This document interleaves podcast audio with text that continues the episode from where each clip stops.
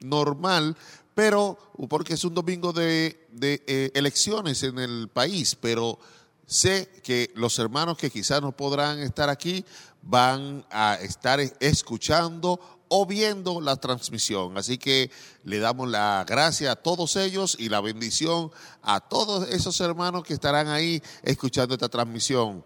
Quiero eh, saludar eh, primeramente de una manera especial, muy especial a los hermanos de los locales que siempre están atentos a esta transmisión de los domingos. Los locales de Santa Raquel, de San Nicolás, de Quinquegua, de Minas del Prado, Bulnes, los hermanos de Curanilahue y todos los hermanos de Santiago, de, de Angol, los, todos aquellos hermanos que siempre sintonizan esta transmisión.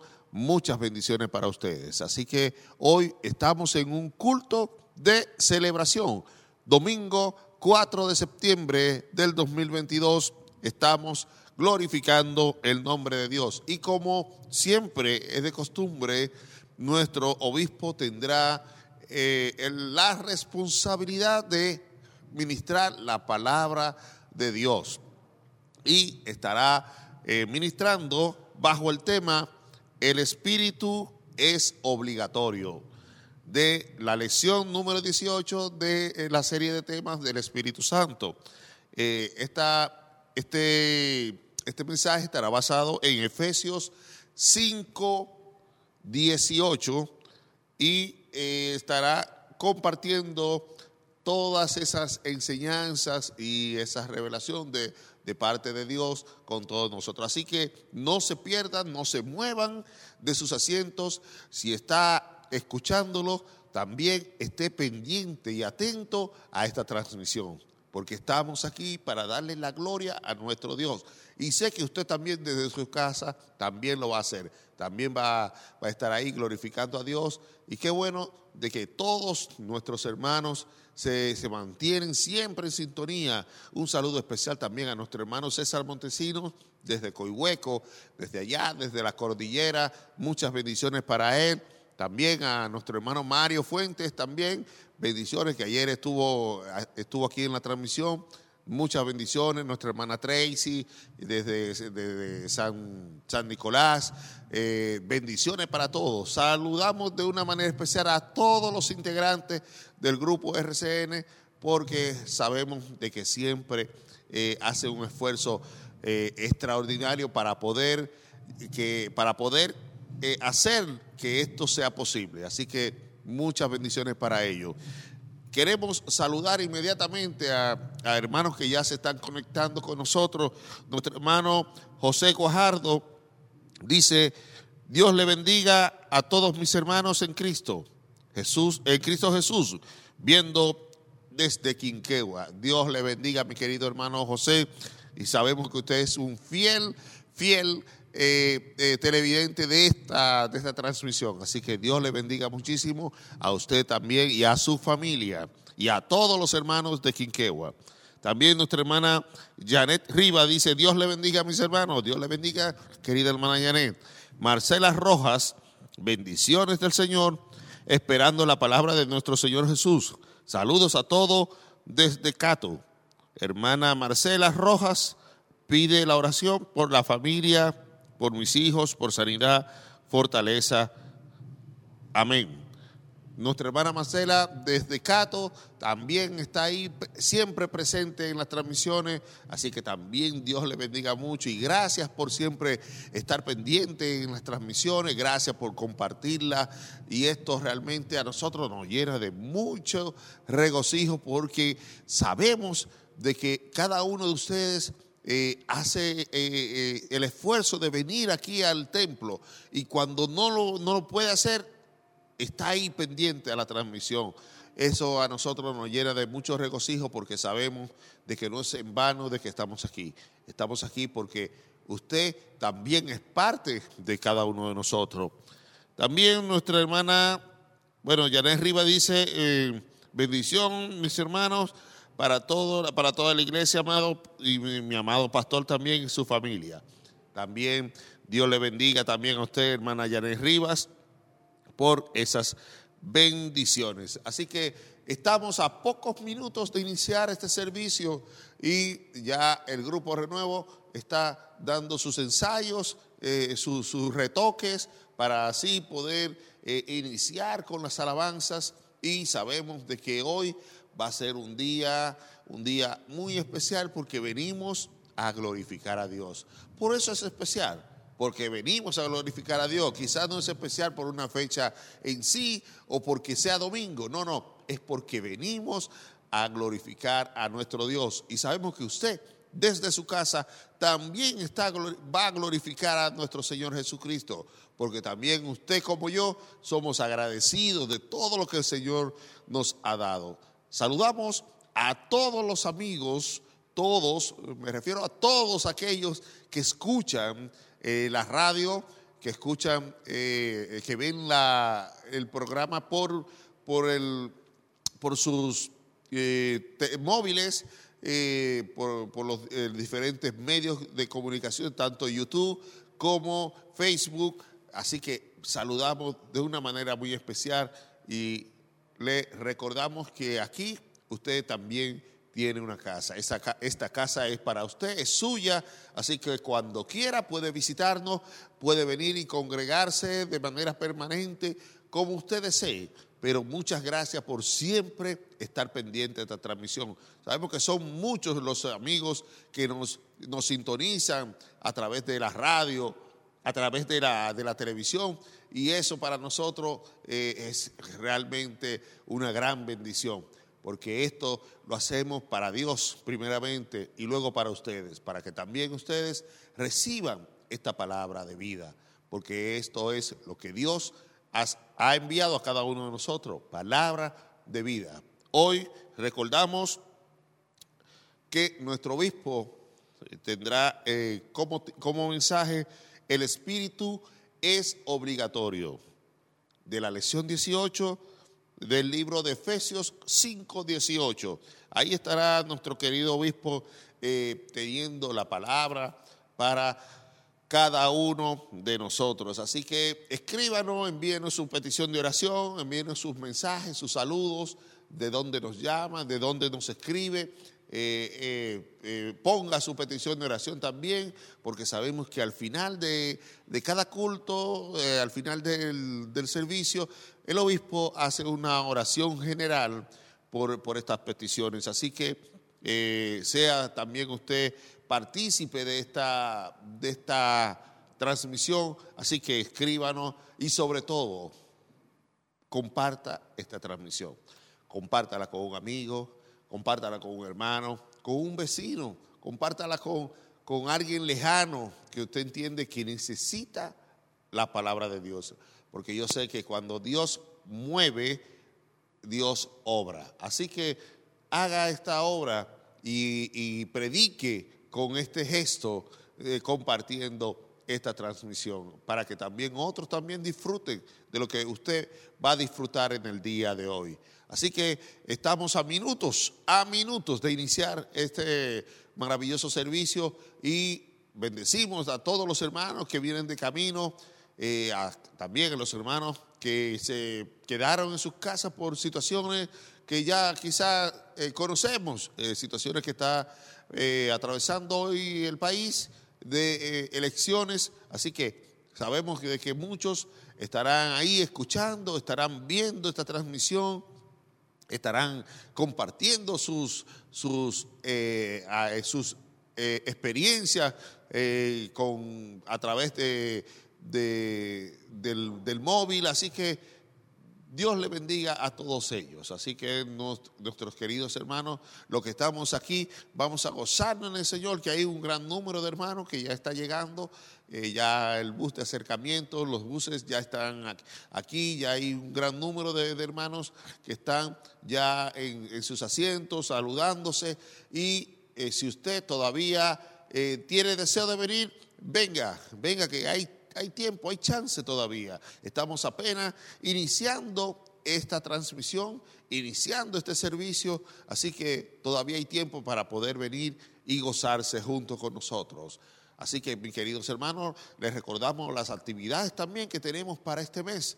Eh, este mes tenemos un seminario que usted también no debe perderse un seminario bíblico y este seminario eh, estará impartido por cuatro pastores, incluyendo nuestro obispo. Así que usted, si desea participar, inscríbase, llame a, a la radio, llame a las oficinas o inscríbase vía internet también en la página de la corporación. Así que esto, esto es para todos nosotros, para el disfrute de nosotros y estamos ya iniciando este servicio, así que eh, glorifiquemos el nombre de Dios juntos todos. Amén.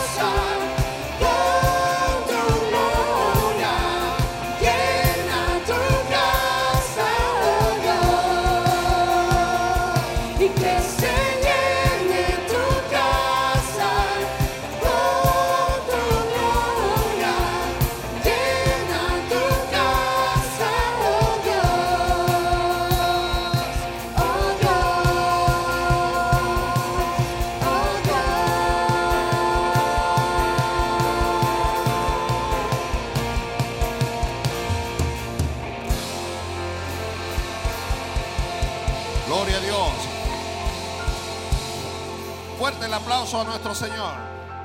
Aleluya. Que se llene tu casa, mi casa, todas las, las, casas que se llenen de la gloria de Dios. Que se llene esta casa de su gloria. Y hoy vamos a llenar esta casa con la gloria de Dios porque sabemos que el Espíritu Santo estará en medio nuestro. Amén. Pónganse eh, sobre sus asientos. Pueden sentarse, mis queridos hermanos. Así que hoy estamos en un culto de celebración y estaremos celebrando el nombre de nuestro Señor. Amén. Amén. Gloria a Dios.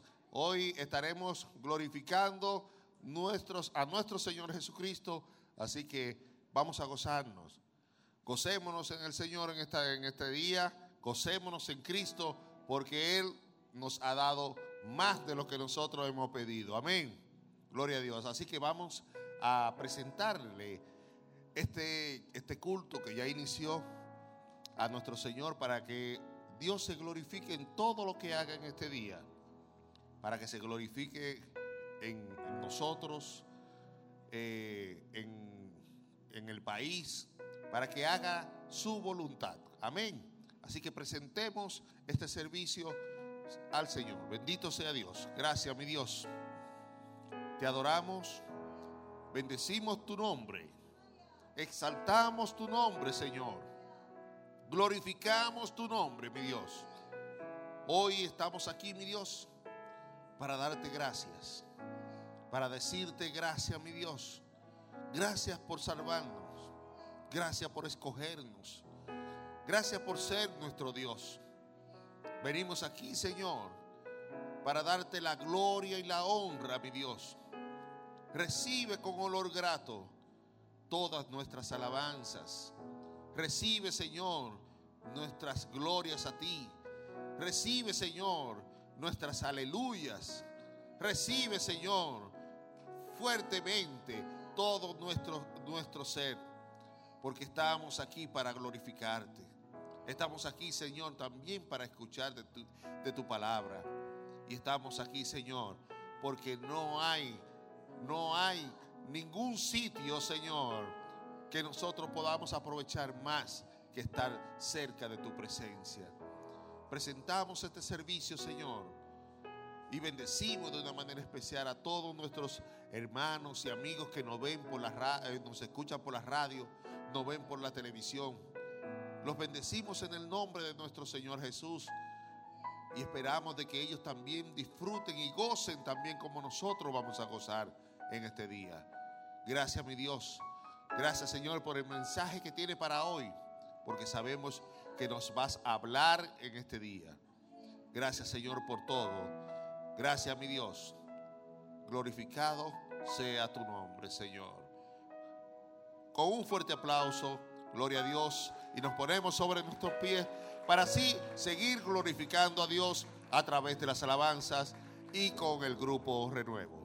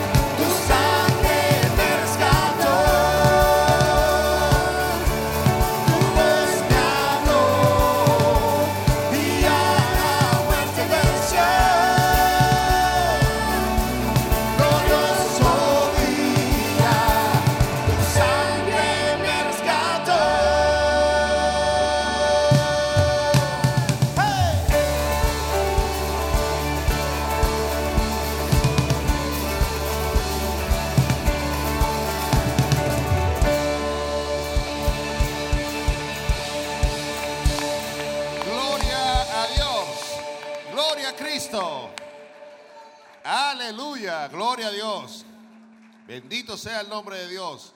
Pueden sentarse, mis hermanos. Aleluya. Siéntese usted, pero que la alabanza no se siente. ¿eh? Amén. Así que siga glorificando a Dios, siga glorificando el nombre de nuestro Señor, porque Dios es maravilloso. Dios es grande, ¿eh? Y como le dije, Dios nos da a veces más de lo que nosotros pedimos. Casi siempre. Siempre ha sido así.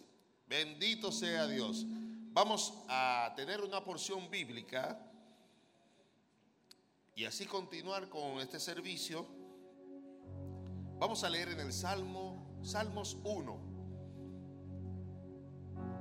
Salmos 1, este maravilloso salmo, el justo y los pecadores. Bendito sea Dios. Salmos 1 dice así en el nombre de nuestro Señor Jesús. Amén. Bienaventurado el varón que no anduvo en consejos de malo, ni estuvo en caminos de pecadores, ni en sillas de carnecedores se ha sentado, sino que en la ley de Jehová está su delicia, y en su ley medita de día y de noche. Será como árbol plantado junto a corrientes de agua, que da su fruto en su tiempo, y su hoja no cae, y todo lo que hace prosperará. No así los malos, que son como el tamo que arrebata el viento. Por tanto, no se levantarán los malos en el juicio, ni los pecadores en la congregación de los justos, porque Jehová conoce el camino de los justos, mas la senda de los malos perecerá. Amén. Bendito sea Dios. Jehová conoce a los justos. Bendito Dios. Fuerte el aplauso a nuestro Dios. Jehová conoce a los justos. Y seremos como árbol plantado junto a corrientes de agua. Así dice la palabra. Y yo le creo. Amén. Y así será. Así que en esta mañana, continuando con este servicio, me gustaría que se pongan sobre vuestros pies.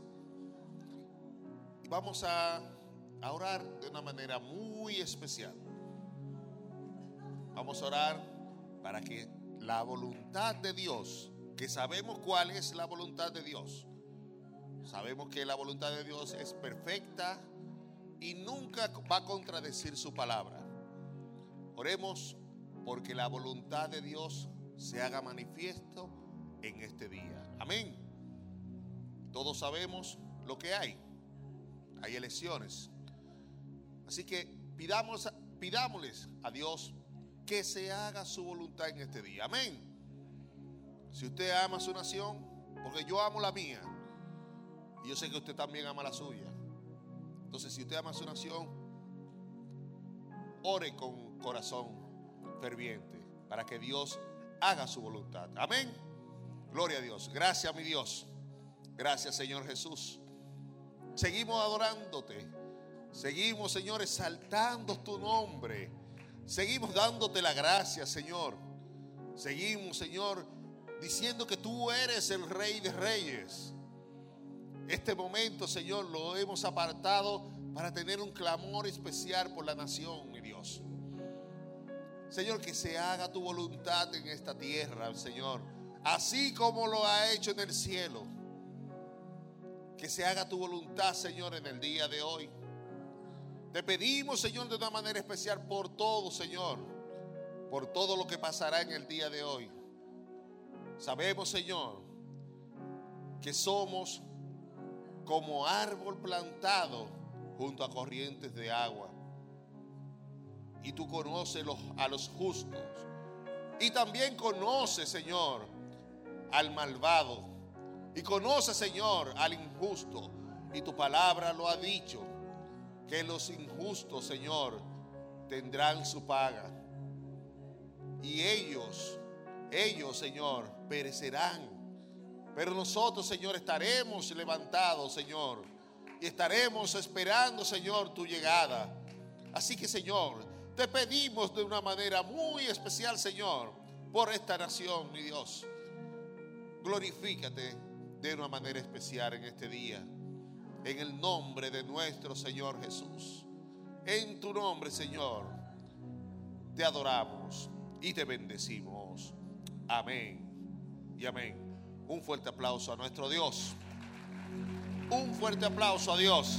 Porque Dios se merece la gloria. Dios se merece la honra. Y Dios se merece toda nuestra alabanza. Así que siga alabando a Dios. Siga glorificándose. Y siga anunciando las buenas nuevas de salvación. El grupo renuevo con todos ustedes.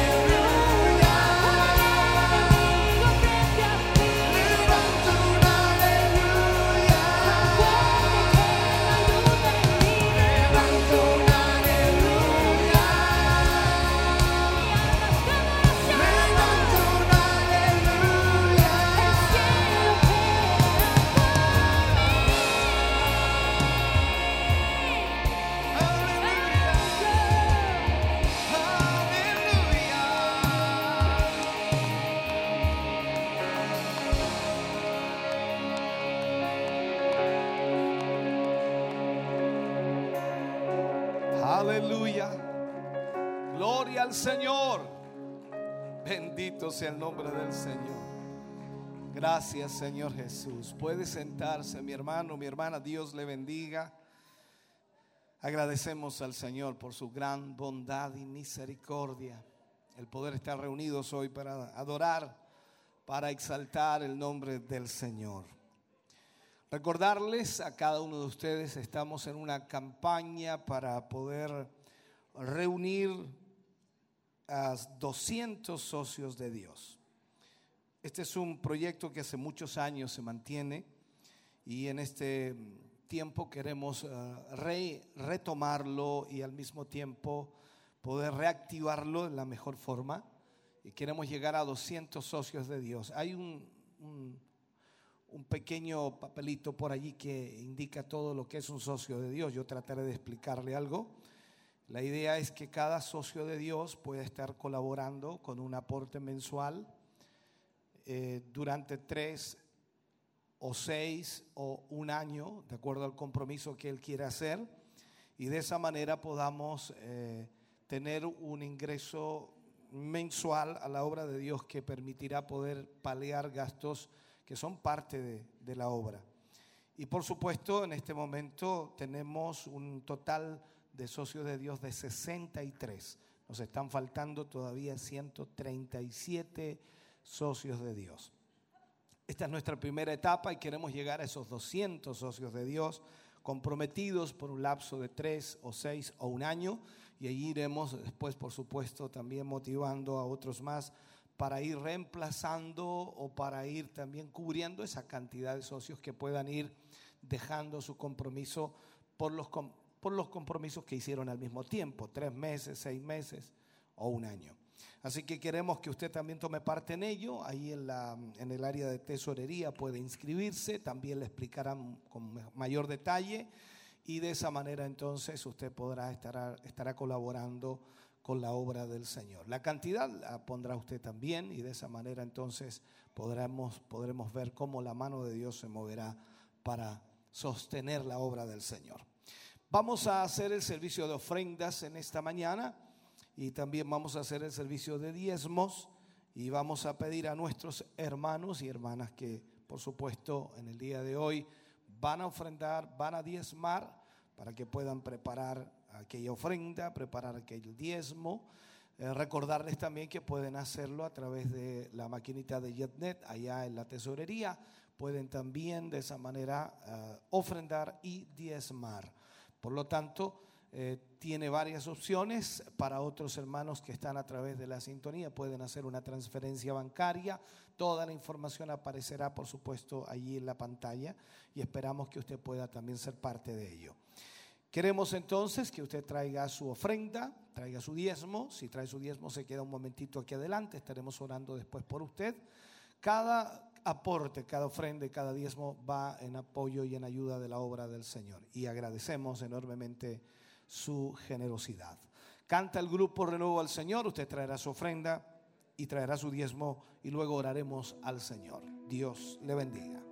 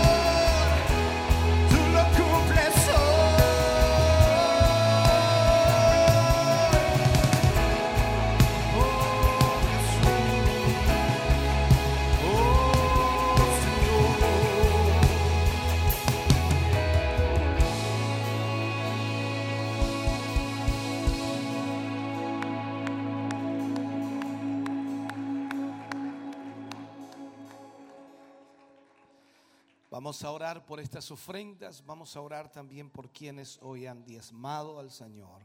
Padre, te damos muchas gracias. Tu amor, misericordia, bondad ha sido sin duda maravilloso para con tu pueblo. Cada uno de tus hijos, Señor, ha vivido la experiencia y también ha vivido, Señor, la bendición de cómo tú multiplicas y cómo tú provees, cómo tú, cómo tú suples. Señor, te damos gracias por ello. Agradecemos, Señor, la bondad que has tenido para con tus hijos, para con sus familias. Sea tu mano moviéndose, Señor, aún más. Porque sé que cada vez, Señor, que tú bendices a tu pueblo, tu pueblo también bendice tu obra. Sea tu mano prosperándoles, bendiciéndoles, multiplicándoles en sobremanera, Señor, lo que sin duda tú les das. En el nombre de Jesús pedimos una bendición especial por tu iglesia, para que de esa manera, Señor, siga adelante y siga proyectándose en todo lo que tú quieres que hagamos. En el nombre de Jesús, danos esa bendición maravillosa, gloriosa, para tu gloria. Amén y amén, Señor Jesús. Dios les bendiga, mis hermanos. Gracias por apoyar la obra de Dios. Gracias a todos los que han ofrendado en esta mañana. Bendito Dios. De ese aplauso de alabanza al Señor. Adoramos a Dios todos juntos. Preparamos nuestro corazón para la palabra de Dios en esta mañana y esperamos Dios pueda ministrar nuestro corazón como siempre lo hace.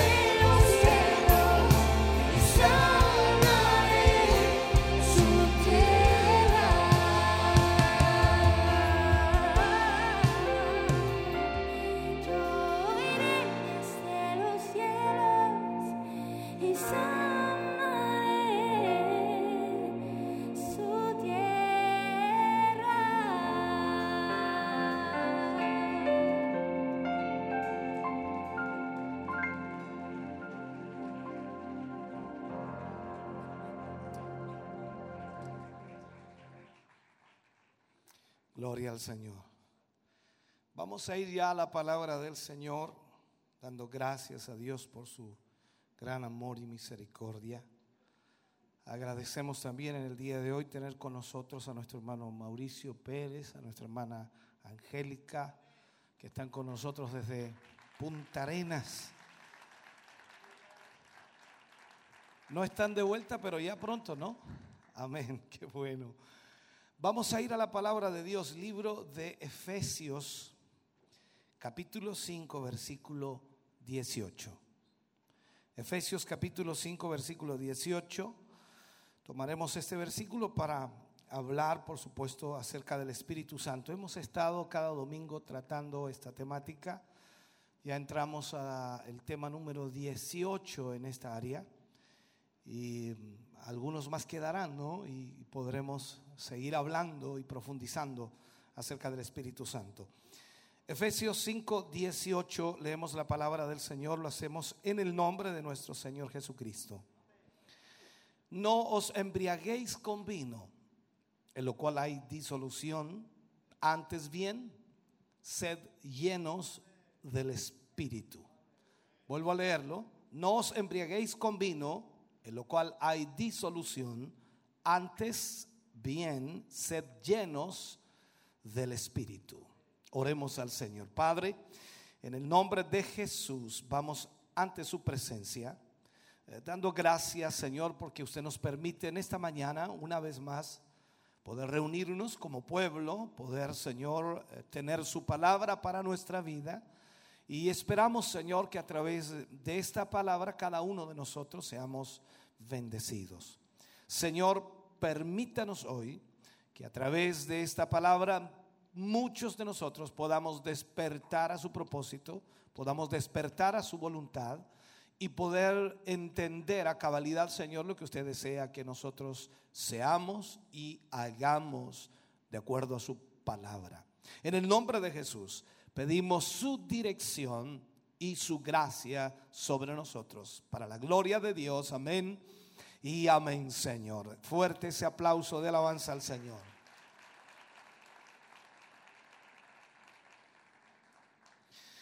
Bien. Vamos a hablar en el día de hoy acerca de el espíritu es obligatorio. El espíritu es obligatorio. Lo primero que Dios desea es que nosotros grabemos en nuestras mentes que no hay absolutamente ningún ministerio, y lo digo así, ningún ministerio del Evangelio aparte del Espíritu Santo, o sea, sin el Espíritu Santo. Porque el Evangelio en sí es una administración del Espíritu. Por lo tanto, ningún ministerio que pueda actuar o realizarse en la obra de Dios puede estar fuera del Espíritu de Dios. Entonces, en este sentido, debemos entender que si el Espíritu es el que guía, dirige y enfoca a la iglesia, todo lo que haga la iglesia debe estar guiado por el Espíritu Santo. Sin el Espíritu Santo se producen exactamente como por supuesto Jesús lo dijo y lo que encontró también en su tiempo cuando Él se manifestó y Él tuvo su ministerio, cuando Él estuvo aquí, lo que producía algo sin el Espíritu eran escribas, fariseos y también hipócritas. Y eso es lo que la iglesia debe evitar. O sea, nosotros debemos ser guiados por el Espíritu para poder de esa manera estar enfocados en la voluntad y propósito perfecto del Señor. El progreso espiritual o crecimiento espiritual es imposible aparte del Espíritu de Dios. Ninguna persona, ningún creyente puede crecer espiritualmente sin la dirección del Espíritu Santo. Cuando miramos la Biblia, miramos la escritura, nos damos cuenta que es el libro más editado en esta tierra, el libro más editado en esta tierra. Así que podemos estar seguros entonces que todo lo que está en la palabra de Dios es de máxima importancia. Cada jota, cada tilde son de gran valor y nosotros no podemos desestimar absolutamente nada en ella.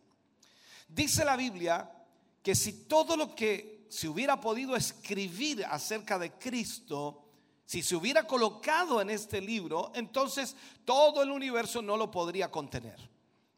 Es tanto lo que Jesús hizo en su ministerio que si se hubiera puesto plasmado en un libro, no, no cabría. Eso es cuan- cuanto Cristo hizo y puedo decir es en lo que Cristo realizó en su ministerio. Pero, sin embargo, tenemos hoy día la revelación en un libro que podemos sostener en nuestra mano. Un libro que tiene en sí 66 libros con enfoques, con dirección, con ministración, con doctrina, los cuales nosotros podemos sostener en nuestra mano y al leerlo vamos entendiendo el propósito de Dios y se nos va abriendo un mundo diferente a todo lo que nosotros antes hemos conocido. El mandato, mirando la escritura, el mandato de que nosotros como creyentes debemos ser llenos del Espíritu Santo no debe ser tomado a la ligera. El problema de la iglesia cristiana es que se ha transformado en un club social en donde la gente se siente bien, en donde la gente asiste, se congrega porque le gusta algo de lo que hace esa iglesia.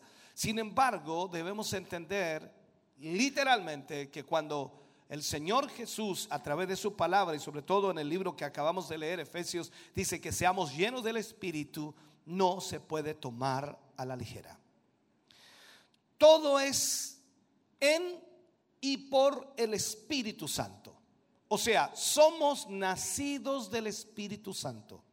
Somos llenos del Espíritu Santo. Y finalmente debemos ser guiados por el Espíritu Santo.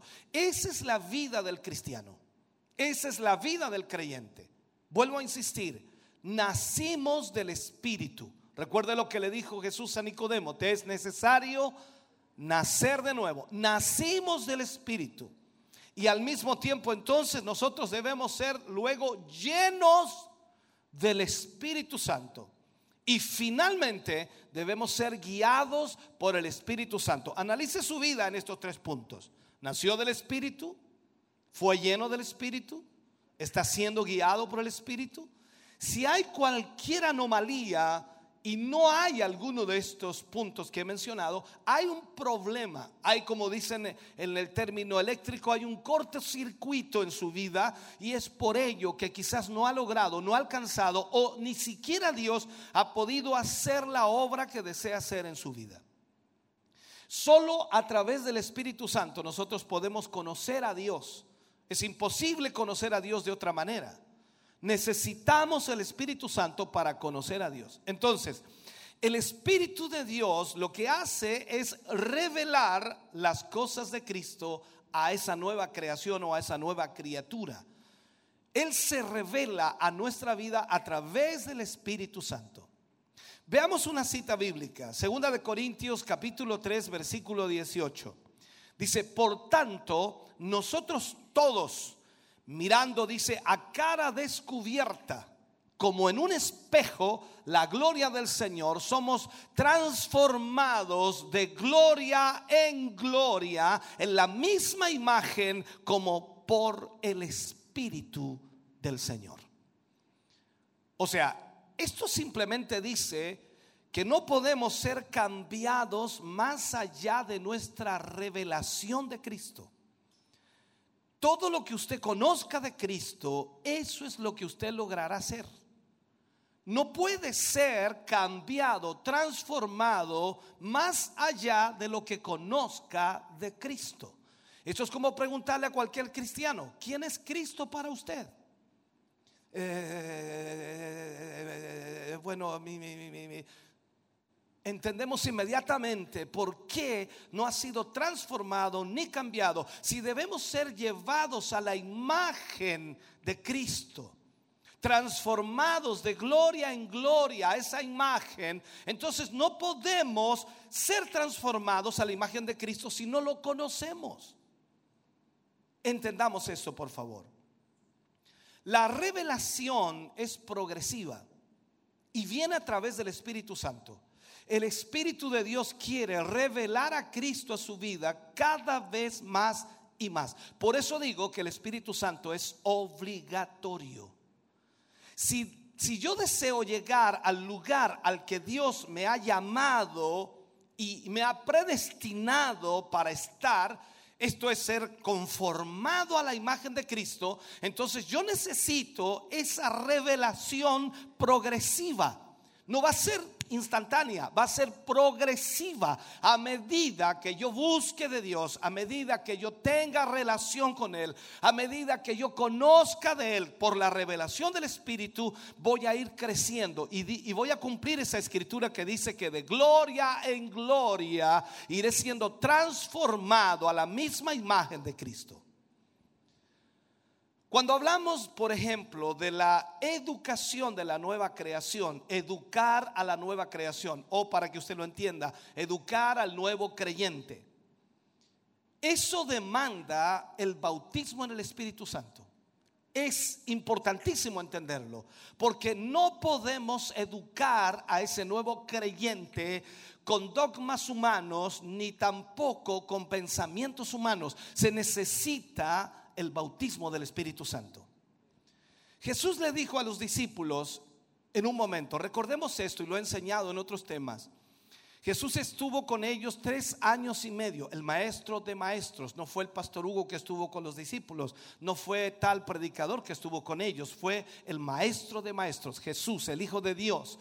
Y él estuvo tres años y medio con ellos y aún allí él les dice, os conviene que yo me vaya. Juan 16, 7 lo dice, os conviene que yo me vaya, porque si yo, porque si yo no me voy, el consolador no vendrá a vosotros.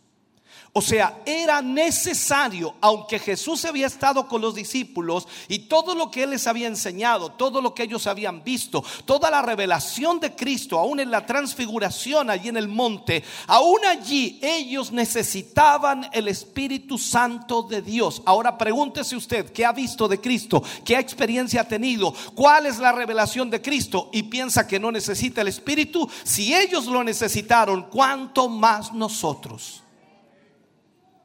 Esto entonces nos enseña que absolutamente nada puede ser completo aparte del Espíritu Santo o de la llenura del Espíritu Santo. En otra ocasión Cristo dijo, Juan 16, 13, Él habla y dice, pero cuando venga el Espíritu de verdad, Él os guiará a toda verdad. En realidad lo que está diciendo, Él os guiará a mí. ¿Por qué? Porque Él es la verdad. Nosotros pensamos que el contexto quizás lo puede enfocar de esa manera, pero si lo profundizamos, no está hablando de la verdad en medio de la mentira, está hablando de Él. Jesús dijo, yo soy la verdad. Por lo tanto, cuando el Espíritu Santo venga, os guiará a la verdad. ¿Y quién es la verdad? Cristo es la verdad. Y el único que puede guiar su vida a Cristo es el Espíritu Santo de Dios.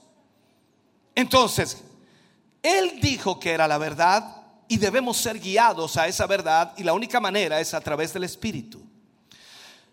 La, la, revelación de Jesús, la verdad en sí mismo, está enteramente en las manos del Espíritu. El Espíritu Santo vino para guiarnos a Jesús. Y en este sentido entonces, y en este punto, en que la mayoría, la mayoría de los cristianos, y puedo agregar, la mayoría de las escuelas bíblicas, la mayoría de los institutos bíblicos, eh, dejan lamentablemente de enfatizar lo hacen todo algo académico en lugar de algo espiritual. Transforman toda la instrucción y la enseñanza en algo académico y no en algo espiritual. Nosotros no podemos enseñar la Biblia sin ser espirituales. No podemos hablar de las doctrinas ni de las historias bíblicas sin ser espirituales. No podemos transformar este libro en algo académico de la mente humana, del pensamiento humano. Debemos ir más allá de eso y debemos enfatizarlo espiritualmente. Los estudiantes deben convertirse en la verdad y no solo aprender la verdad.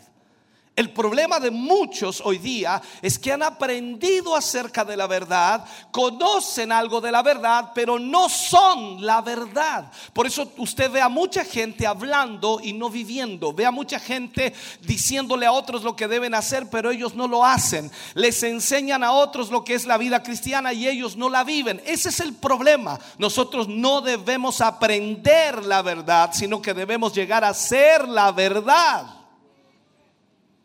Pablo escribió de, de, algunos que siempre están aprendiendo, pero nunca llegan al conocimiento de la verdad. Lo dijo en 2 Timoteo 3:7. Siempre están aprendiendo y nunca llegan al conocimiento de la verdad. Entonces tenemos que aprender a Cristo y no solo acerca de Cristo. ¿Usted sabe quién es Cristo? Ah, sí, pastor, sí, él nació en Belén. Ah, ok, él era el Hijo de Dios. Él llegó hasta la cruz, murió por nuestros pecados. Y cualquiera diría, ah, este es cristiano, porque mira, sabe, sabe quién es Cristo. Pero el punto es, aprendiste de Cristo, pero lamentablemente nosotros debemos aprender a Cristo. O sea, vivir la vida de Cristo en nosotros. No tan solo aprender lo que Cristo hizo. Entonces podemos decir que aprender a Cristo, quien es por supuesto la verdad, significa que primero debemos ser esa verdad que predicamos. Conformarnos a su imagen es convertirnos en la verdad. Nuestra vida, nuestra vida cristiana y nuestra vida de crecimiento espiritual depende de una revelación progresiva de Cristo. Pero nunca podremos ser cambiados más allá, como dije, de nuestra revelación de Él. Por tanto, El obrar de Dios en nuestras vidas para hacernos la verdad es la única forma de que este evangelio pueda ser efectivo. De ninguna otra manera. No es la teología la que va a hacer efectivo el evangelio, no es el conocimiento, no es lo que usted pueda explicarle a la gente o enseñarle a la gente lo que va a ser efectivo este evangelio. Lo que hará efectivo este evangelio será el que usted lo viva. Cuando nosotros vemos la historia y nos preguntamos por qué aquellos creyentes que fueron llenos del Espíritu Santo estuvieron dispuestos a entregar sus vidas por lo que creían. Cuando vamos a refutar o cuando mucha gente refutan el Evangelio, dicen que es una mentira, que no puede ser verdad, pero ¿cómo ellos, si, si sabían que no era verdad el Evangelio, por qué entregaron sus vidas? Ellos sabían perfectamente que Cristo era real. Ellos sabían que lo que Cristo había dicho era verdad. Y estaban dispuestos a entregar sus vidas para poder confirmar que eso era una realidad. Mira a los creyentes de hoy. Un poco de calor no van, un poco de frío no van, un poco de, de, problemas no asisten. O sea, estamos hablando de que no conocen a Cristo porque realmente no entienden esta verdad. Cuando tú conoces a Cristo y Cristo se revela a tu vida y tú lo conoces más allá del conocimiento racional, vas a lo espiritual, entonces tu vida cambia totalmente. Y ese evangelio que tú vives pasa a ser más efectivo que el simple conocimiento o mero conocimiento racional. Tú no puedes predicar el evangelio a menos que tu vida refleje aquello que predicas. No puedes predicar lo que no eres. Pero el problema que tenemos hoy día es que tenemos demasiada gente predicando lo que no son. Y hablan de cosas hermosas y lindas que sería maravilloso que se pudiera tener esa realidad de vida en cada persona, pero no lo son. Si tú revisas la Biblia, vas a descubrir que en los hombres que Dios escogió para de alguna manera manifestarse o manifestar su obra o entregar su mensaje, Él hizo un trabajo de conformarlos a la verdad que iban a llevar a su pueblo. No es tan solo que escogió un mensajero y le dijo, ve y diles, o sea, los hizo esa verdad. Veamos al profeta Oseas para que entendamos esto. La Biblia dice que en el tiempo de las profecías de Oseas, cuando tú analizas ese libro, Israel, la esposa de Dios, el pueblo de Dios, se había convertido en una ramera. Así lo menciona. Eso es lo que se dice exactamente. Ella era una ramera apartada espiritualmente de Dios, una ramera infiel al Dios Todopoderoso. Se había corrompido con los dioses paganos y se había mezclado con los pueblos paganos. Por lo tanto, Israel era una ramera y Israel era la esposa de Dios. Vamos a ponerlo así.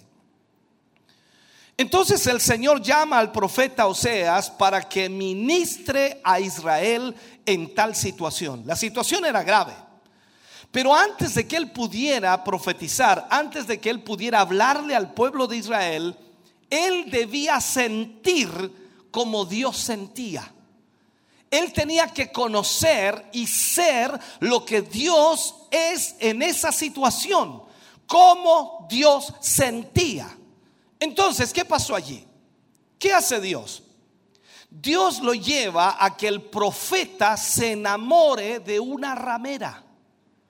El profeta, el predicador, el pastor se enamoró de una ramera, de una prostituta.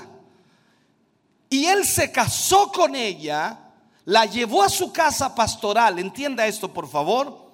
Ella le dio hijos y luego de vivir unos años con él, esta mujer vuelve a su oficio anterior de ramera.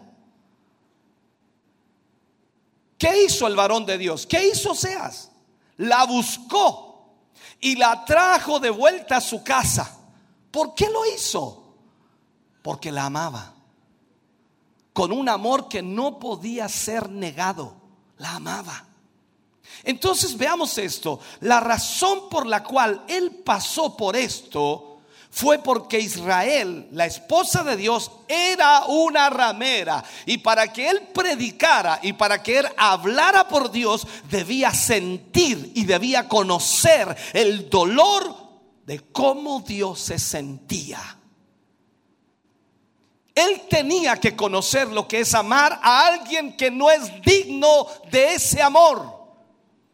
El propósito de Dios para ti y para mí es hacerte esa verdad que vas a proclamar.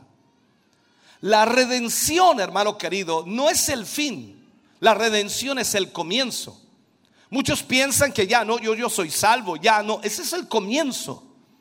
Cuando el hombre, escuche bien, cuando el hombre cayó, el hombre perdió la capacidad de poder ser conformado a la imagen de Cristo. Perdió el poder de comunicarse con Dios.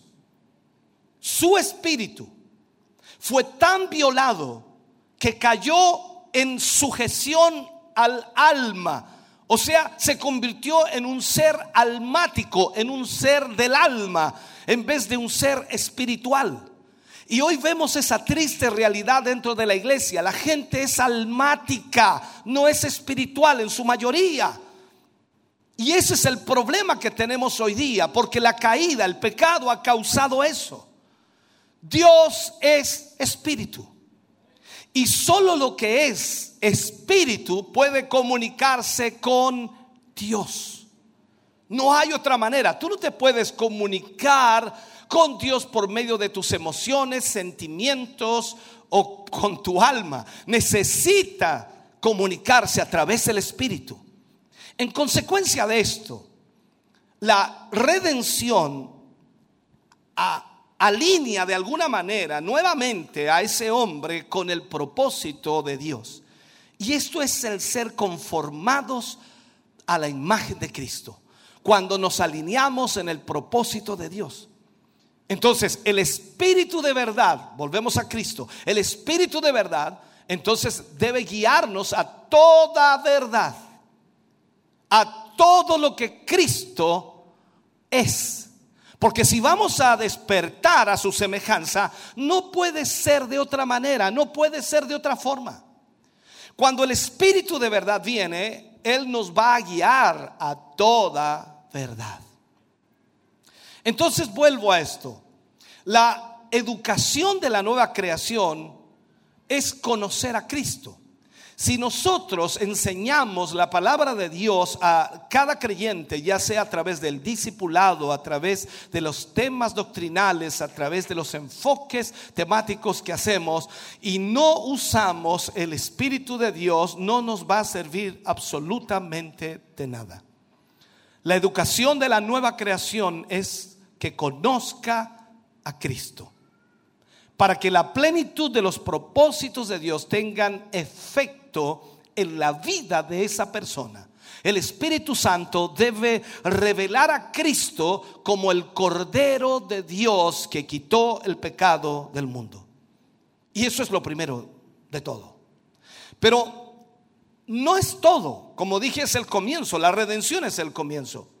Porque si solo conoce a Cristo como el Cordero de Dios, el Espíritu Santo estaría limitado para obrar en ti y no podría llevarte más allá de esa revelación. Esto es un problema que hoy día la iglesia tiene. Podría colocar un ejemplo bíblico, lo he hablado muchas veces y creo que es necesario tocarlo. Cuando vemos nosotros la historia de Lázaro, el hombre que falleció, murió y estuvo cuatro días sepultado. Marta, María conocían al maestro, conocían a Jesús y sabían quién era Jesús. Marta sabía que Jesús tenía el poder para sanar a su hermano de la enfermedad. Hasta allí lo conocía. Esa era la revelación que tenía Marta de Jesús, que podía sanar a su hermano de la enfermedad, no importa cuál fuera. No sé hasta qué nivel llega usted. ¿Sabe que Jesús puede sanar? ¿Tiene realmente la fe que Dios puede sanar? ¿Tiene usted el conocimiento y la revelación de que Jesús puede sanar cualquier enfermedad? Entonces Marta sabía eso.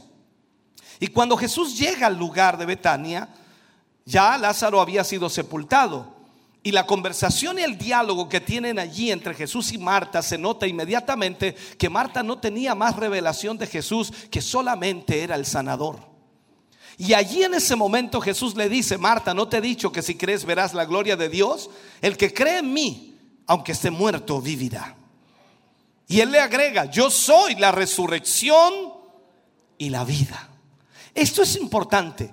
Cuando Marta vio a su hermano resucitado, cuando Marta vio a Lázaro salir de la tumba y dejarle libre y quedó con vida, Marta tuvo otra revelación de Jesús. Ya no era el sanador, ahora era el que resucitaba a los muertos, era el Dios de lo imposible. Entonces veamos esto, hermano querido. Debe ser revelado Cristo a nuestra vida. Y debe ser revelado como el que bautiza en el Espíritu Santo. O nunca vamos a ir más allá y nunca vamos a avanzar más allá. Cuando la gente se queda solamente con el Redentor, salvación, redención. Él me salvó, Él me liberó, Él perdonó mis pecados, Él es mi Jesús. Ok, pero también debe usted ir más allá. Por eso decía la Escritura que nosotros fuimos salvados a través de la sangre de Cristo, pero al mismo tiempo nosotros debemos ser salvados a través del Espíritu y luego ser llenos del Espíritu Santo. Entonces en esto necesitamos, hermano querido, ir más allá de lo que ya conocemos de Cristo.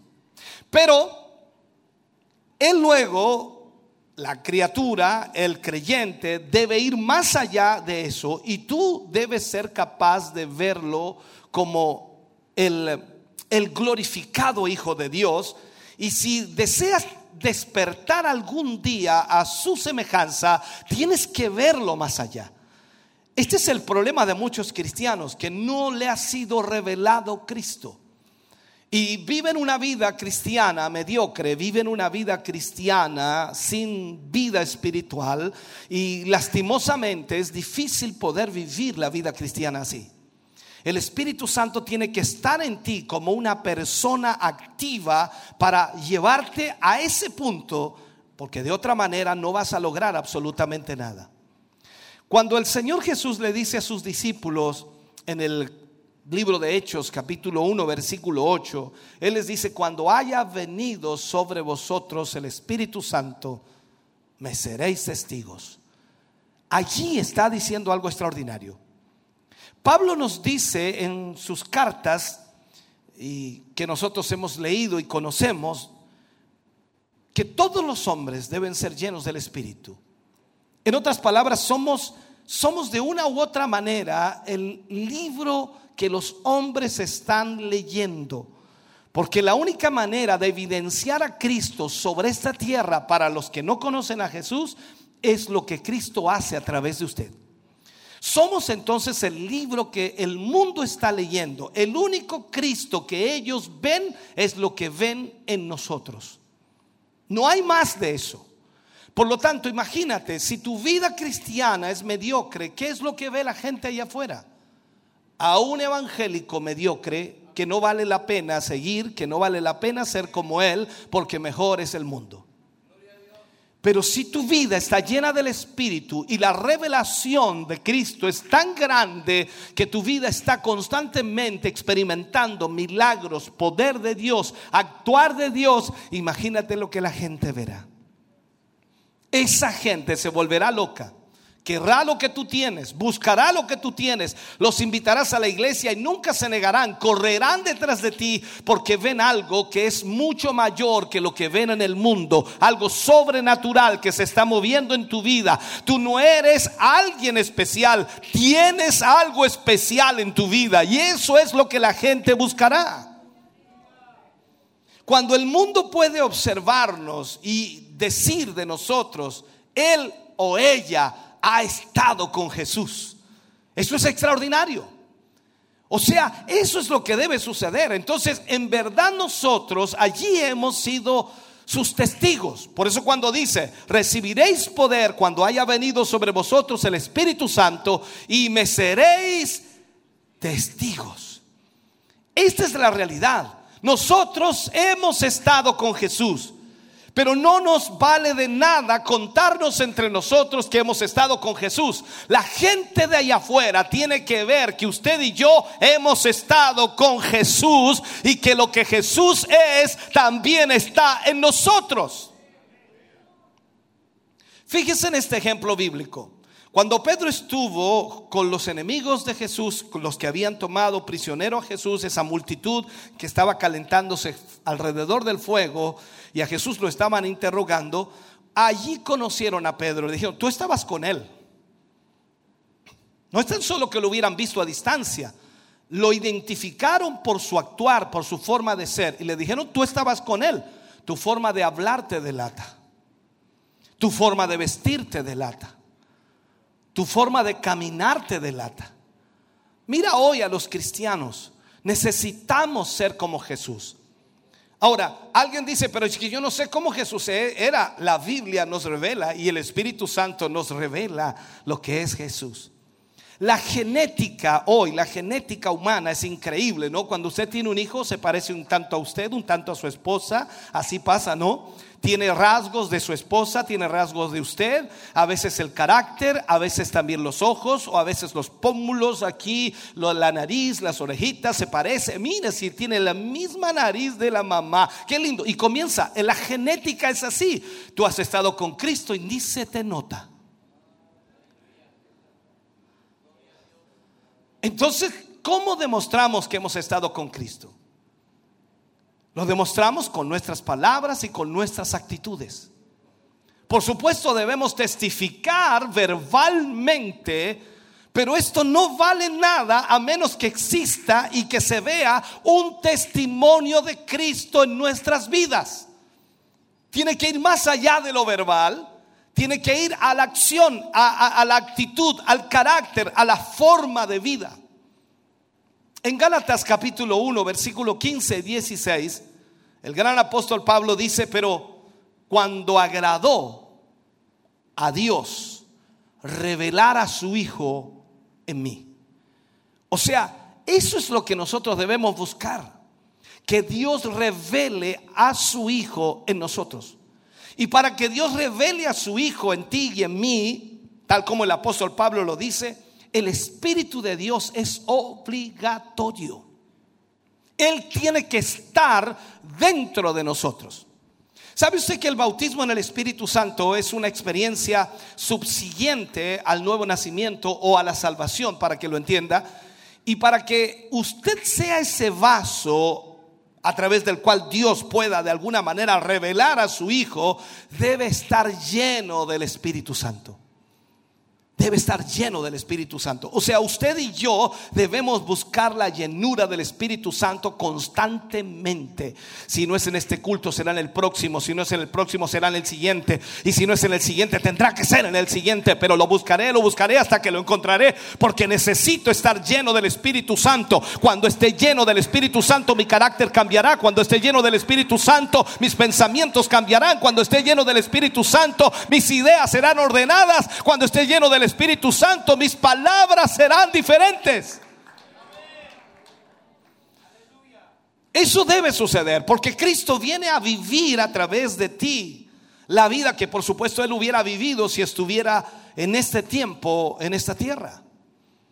Debemos ser guiados por el Espíritu porque por supuesto hay un mundo que se pierde. Y al ser guiados por el Espíritu, Vivimos en un mundo en donde vive un desierto y solo el Espíritu Santo conoce el camino para salir de ese desierto. Si Moisés, y lo planteo de esta manera, si, si, si Moisés no hubiera seguido la nube, todo Israel hubiera perecido. Cuando tú vas a la historia de Israel, que es impresionante, ellos tuvieron que seguir la nube. No tenían brújula, recuerde. Ellos no tenían brújula. No tenían el GPS como hoy. No tenían el guase como hoy. No tenían nada de eso. Ellos tenían una nube sobre ellos. Nube de día, fuego de noche. No tenían brújula. No tenían comida, a excepción, por supuesto, de la provisión de maná que caía cada mañana del cielo. Tampoco tenían agua. Todo lo que sucedía y recibían a través de Dios y a través del Espíritu de Dios, lo recibían porque Dios decidía dárselos y esa agua brotaba de la roca, solo por medio del Espíritu de Dios. El maná caía donde estaba la nube y la roca fluía agua donde estaba la nube. Ahora, esto nos muestra y se nos es dado de alguna manera como ejemplo de lo que somos en realidad. Hay un camino del Espíritu que el ojo de buitre no puede ver. Ahora, esto cuando usted lee la Biblia, el ojo de buitre, ojo de buitre, ¿a qué se referirá? Las alas, volar. Espérenme. La Biblia dice que hay camino que al hombre le parece derecho, pero su fin es camino de muerte. Pero hay camino que el ojo de buitre no puede ver. El, el buitre es un pájaro, lo voy a llamar así, un ave que es carnívora. Eh, también se utiliza otro, carroñero. Se alimenta de carne, de aquello que está muerto. Eso hace el buitre. Entonces, lo que está diciendo Dios aquí a través de su palabra, lo que está hablando es de que hay caminos a través del desierto que la carne no puede ver, ni encontrar, ni conocer. Por lo tanto, que usted venga a la iglesia, si no está lleno del Espíritu, no va a poder conocer el camino de Dios. Y constantemente usted tendrá choques porque no le gusta esto, no le gusta aquello, no le gusta acá, no le gusta allá, que no me parece, que no me gusta, que no me interesa, que aquí, todo eso. ¿Por qué? Porque la carne nunca encontrará el camino correcto. Así que para salir del desierto debemos ser guiados por el Espíritu de Dios. Si no seguimos al liderazgo del Espíritu Santo, entonces el Espíritu nos va a tener que dejar y nos perderemos, nos extraviaremos, nos descarriaremos, nos alejaremos, perderemos toda conciencia de lo que Dios quiere que nosotros entendamos. El liderazgo del Espíritu Santo no es una, no es una apariencia religiosa, ni tampoco es una, una mirada penetrante o alguna vestimenta religiosa, no tiene nada que ver con eso. El liderazgo del Espíritu es ser guiado por el Espíritu y hacer la voluntad de Dios. Entonces, todo lo que nosotros podamos tomar como un ejemplo para el liderazgo del espíritu, como algo religioso, como eh, una vestimenta religiosa, no tiene nada que ver. El, eso no es el liderazgo del Espíritu Santo, es más bien muy práctico el liderazgo. Pero ese liderazgo del Espíritu es obligatorio. Porque si queremos llegar a donde Dios quiere que estemos, necesitamos ser guiados por el Espíritu. Usted nunca será victorioso en la vida aparte del Espíritu Santo. O sea, usted no puede. Puede cantar hermoso, puede tocar bonito, puede estar en la iglesia todos los días, puede servir en la iglesia, puede hacer muchas cosas en la iglesia, pero eso no será suficiente si usted no está lleno del Espíritu. Ser guiado por el Espíritu comienza con la palabra de Dios. Al poner en práctica lo que ella dice.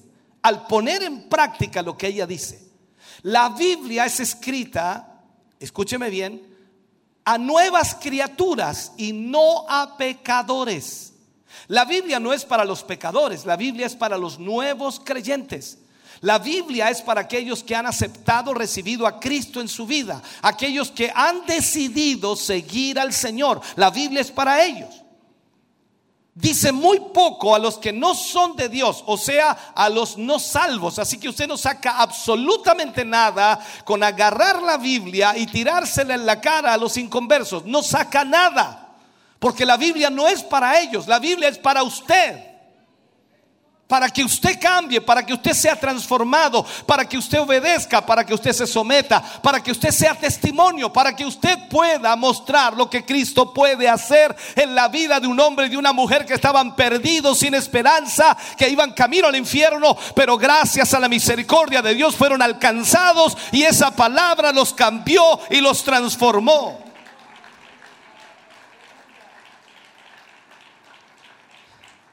Entonces la Biblia es para nosotros, para los que hemos nacido de Dios. Y nos dice, por ejemplo, no dejéis de congregaros. Eso es un ejemplo. Esa es una orden de Dios. Entonces, no es legalismo como algunos piensan. Dice, ah, es que siempre el pastor está diciendo que nos congreguemos. ¿Para qué tanto? Para... La Biblia dice, no dejéis de congregaros. Así que eso no es legalismo. Entonces, al ir a la iglesia, simplemente estoy siguiendo, ¿qué cosa? El liderazgo del Espíritu. Porque el Espíritu de Dios inspiró esta palabra. Y el Espíritu de Dios dijo, no dejes de congregarte. No solo me dice que vaya a la iglesia, también puedo colocar otro ejemplo. También dice la Biblia, trae todos los diezmos al alfolí, que es la iglesia. O sea, es para el ministerio, no es para los predicadores de la televisión el diezmo, ni para los familiares pobres. El diezmo pertenece a la casa de Dios, por lo tanto, usted debe obedecer en esa palabra. Jesús dice en Lucas 18:1, orad siempre sin desmayar. O sea, nosotros debemos obedecer a la palabra de Dios porque la palabra es para nosotros. ¿Qué gana usted con darle palabra de Dios a la gente? Es como Jesús dijo también, no echéis las perlas a los puercos. No tienen idea lo que está usted entregándole. La palabra es para usted y para mí. Por eso cuando una persona se convierte, lo primero que hacemos es ingresarlo a qué cosa? Al discipulado lo básico de la escritura, para que puedan lograr entender y de esa manera puedan seguir avanzando en su crecimiento espiritual. Cada vez que vamos a una reunión de oración, estamos siendo guiados por el Espíritu. Cuando Dios nos dice que no desmayemos, que sigamos orando, entonces cada vez que usted asiste a una reunión de oración o cada vez que usted busca al Señor y ora, está siendo guiado por el Espíritu. Y cuando soy guiado por el Espíritu, me transformo en una persona sensible a la palabra escrita de Dios. Y sigo al Espíritu. Entonces, ¿qué es lo que puedo hacer? Hablo, por supuesto, desde mi corazón. Y Dios puede guiar mi vida, mi ministerio y todo lo que Él quiere que yo haga. Él me puede decir si quiere que me quede donde estoy o que me mueva de donde estoy. Él puede decirlo porque sabe que obedeceré porque estamos siendo guiados por el Espíritu. Pero si no soy obediente y si no soy guiado por el Espíritu, entonces en la palabra escrita de Dios, Él no puede hablarme. ¿Qué saca con hablarme? Hay gente que quiere aprender y, es bueno desear aprender. Pero hay gente que quiere aprender como para usar eso que aprende para darle a otro. Me han llamado personas, me han escrito, pastor, ¿tiene usted por casualidad algún versículo que yo pueda usar para un alcohólico? ¿Tiene usted por casualidad algún versículo que yo pueda usar para uno para un fumador? ¿Tiene usted algún versículo que yo pueda usar para un adúltero? Si estamos hablando de gente inconversa, tú no sacas nada con hablar de la palabra. Háblale de tu vida. Muéstrale que Cristo puede cambiar, que puede cambiar tus sentimientos, tus, tus, emociones, tu pensamiento, porque el Espíritu Santo está guiando tu vida y tú lo que haces al ser guiado por el Espíritu es obedecer a la palabra de Dios. Ahora, yo no sé cuál es tu caso, pero sé de personas que nunca vienen a la iglesia para orar. Sé de personas que nunca dan para la evangelización. Sé de personas que ni siquiera vienen a las reuniones de la semana. Pero vienen los domingos por la mañana y desean profetizarles a todos. Eso es absolutamente absurdo. Es algo terrible, hermano querido, que tal cosa se permita en la casa de Dios, porque si no eres sensible y no eres guiado por la palabra de Dios, esa palabra escrita, entonces Dios no tiene nada que decirte. El Espíritu de Dios es obligatorio. Y es obligatorio para el rapto, pues el ser raptado es ser glorificado. Entendamos esto, por favor. El rapto de la iglesia es espiritual. Lo único que puede ir al cielo es lo que vino del cielo. Entonces el ser guiado por el Espíritu es que un día lleguemos a su presencia. Jesús dijo en el libro de Juan capítulo 6 versículo 53, si no coméis la carne del Hijo del Hombre y bebéis su sangre, no tenéis vida en vosotros. Mira, beber su sangre es beber del Espíritu, porque el Espíritu es el Espíritu de vida. Moisés dijo que la sangre estaba, o en la sangre estaba la vida de la carne y la vida del cuerpo de Cristo es el Espíritu Santo. Entonces la vida de la carne está en la sangre y la vida del cuerpo espiritual está en el Espíritu. Pablo también hace esa referencia y dice que hay una lucha entre la carne y el Espíritu constantemente. Pablo también le escribe a la iglesia allá en Primera de Tesalonicenses 4:17 y dice, luego nosotros, los que vivimos, los que hayamos quedado, seremos arrebatados juntamente con ellos en las nubes para recibir al Señor en el aire. Este pasaje, hermano querido, no habla de la vida física, habla de estar vivo espiritualmente. Lo que eras no es importante, pero lo que eres en el momento del arrebatamiento es lo que va a significar todo. Ser lleno del Espíritu es un término en tiempo presente, no que fuiste lleno tantos años atrás. Oh, yo me acuerdo cuando me llenó el Señor 20 años atrás. ¡Wow! Fue tremendo. ¿Y ahora cómo estás? Aquí estoy. Esto no es así. Es un hecho espiritual que debe estar activo en el momento del arrebatamiento.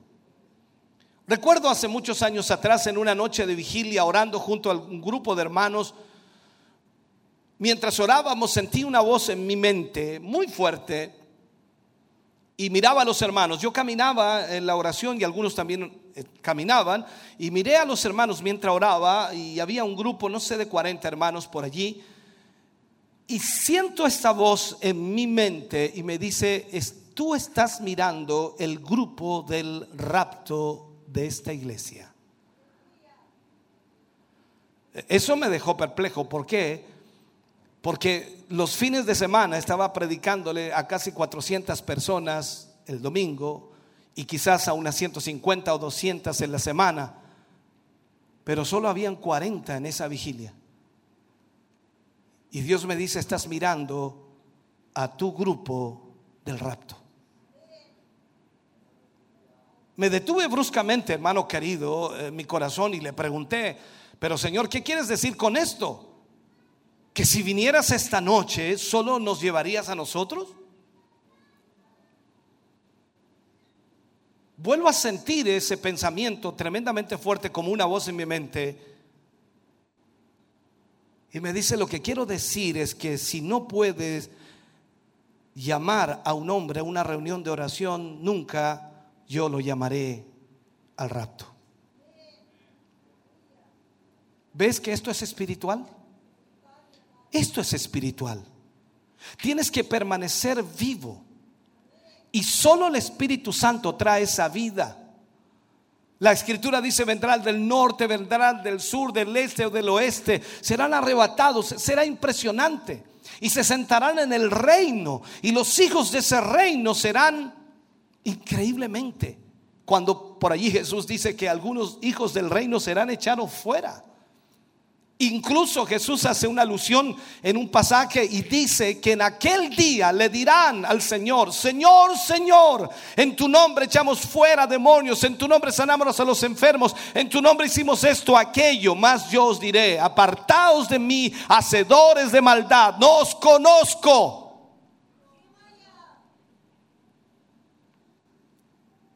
Relación con Dios. Déjame terminar con este mensaje. El espíritu es obligatorio. En alguna ocasión había estado ayunando muchos días buscando a Dios y, y de una u otra manera, tú no puedes buscar a Dios resueltamente y acercarte a Él sin que Él, el rapto, se vuelva una realidad muy presente. Cuando tú buscas a Dios incesantemente, cuando tú comienzas a orar y a buscar al Señor y buscar su presencia, el rapto se hace inminente en tu mente y en tu corazón.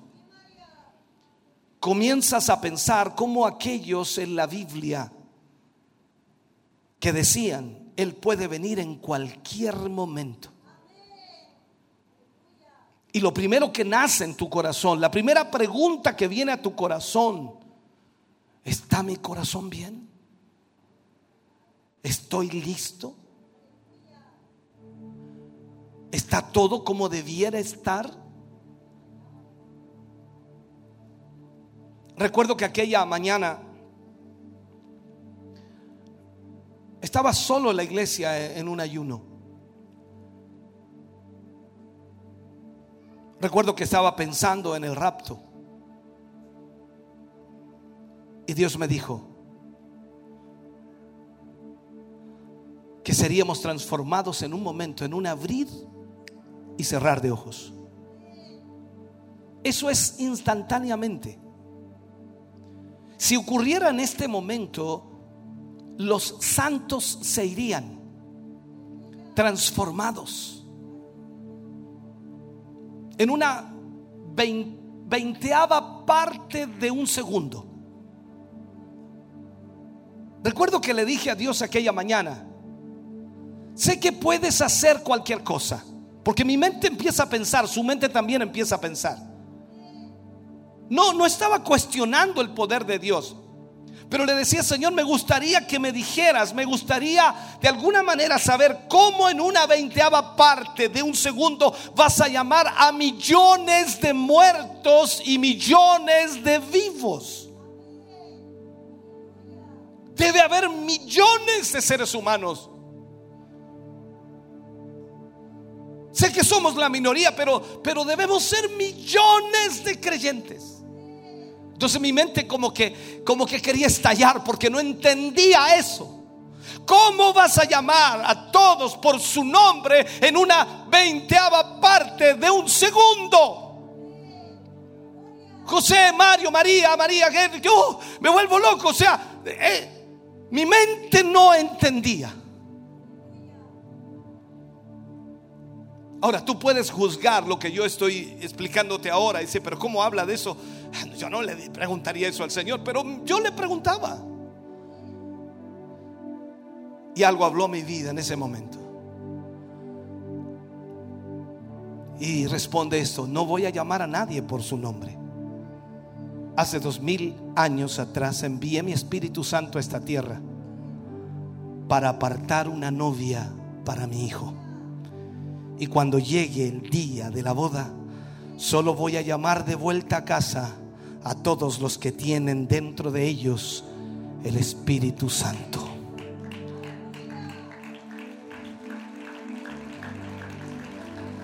Por eso te digo, hermano querido, el Espíritu es obligatorio. Nunca lo olvides, el Espíritu es obligatorio. Predícalo, háblalo, enséñalo a tus hermanos, a tus hermanas en Cristo. Diles que pidan la llenura del Espíritu porque el Espíritu es obligatorio. No es suficiente que haya sido lleno hace 20 años atrás, hace 10 años atrás, hace 5 años atrás. Necesitas una vez más la llenura del Espíritu. Tienes que ser lleno hoy. Porque si la trompeta del Señor suena, solo el Espíritu Santo podrá elevarnos. No serás tú el que vuele, no seré yo el que vuele. Es el Espíritu Santo que está en nosotros. Jesús dijo en su palabra, vendré otra vez y os tomaré a mí mismo. Hoy necesitamos entender más que nunca lo que la palabra de Dios nos enseña. Usted y yo necesitamos saber que el Espíritu es obligatorio. Hace algunos meses atrás hablaba con un pastor bautista y creo que lo conté en un mensaje. Conversamos muchas cosas, muchas cosas. Y, él me decía que no creía en el Espíritu Santo como nosotros creemos. Y yo le decía, es que como nosotros creemos es como dice la Biblia. es que yo no creo en eso de las lenguas y yo no creo en eso de los dones porque ya los dones cesaron. Y yo le decía, es su problema. Yo no puedo explicarle cómo funciona esto, pero yo he visto cómo funciona. Yo he visto milagros, yo he visto cómo Dios sana, cómo Dios obra, cómo Dios restaura, cómo Dios sana cánceres, cómo Dios sana paralíticos, cómo Dios le da el oído al sordo, cómo Dios le da la vista al ciego. Yo he visto cómo las columnas se enderezan, yo he visto cómo Dios estira los pies o las piernas, yo he visto cómo Dios ha hecho milagros, yo he visto eso y no puedo negarlo. Y él decía, es que, que yo no logro entenderlo. Y en un momento llegamos a un punto en donde eh, él me dice, un día estaba preparando un mensaje para el domingo, dijo, y sentí algo, una emoción tan grande a través de la palabra y, y, y como que me detuve, me dio miedo. Yo le dije, ese es el espíritu. Lo que usted sintió fue simplemente un toque. Lo que yo siento es un huracán constante. Por eso, ¿cómo vamos a detenernos? ¿O cómo vamos a frenarnos? ¿Cómo vamos a dejar de hablar de esto si el Espíritu Santo es obligatorio? Tu vida, mi vida, depende de Él. Por eso le dijo Jesús a sus discípulos, conviene que yo me vaya. Mi Padre os enviará el consolador y estará con vosotros hasta el fin. Él os guiará a toda verdad y a toda justicia. Él les enseñará todas las cosas. Usted y yo estamos aquí porque necesitamos del Espíritu. El Espíritu cambiará tu vida, cambiará tu ser, cambiará tus emociones, tus sentimientos, tus ideas, tus pensamientos. Cambiará totalmente tu vida.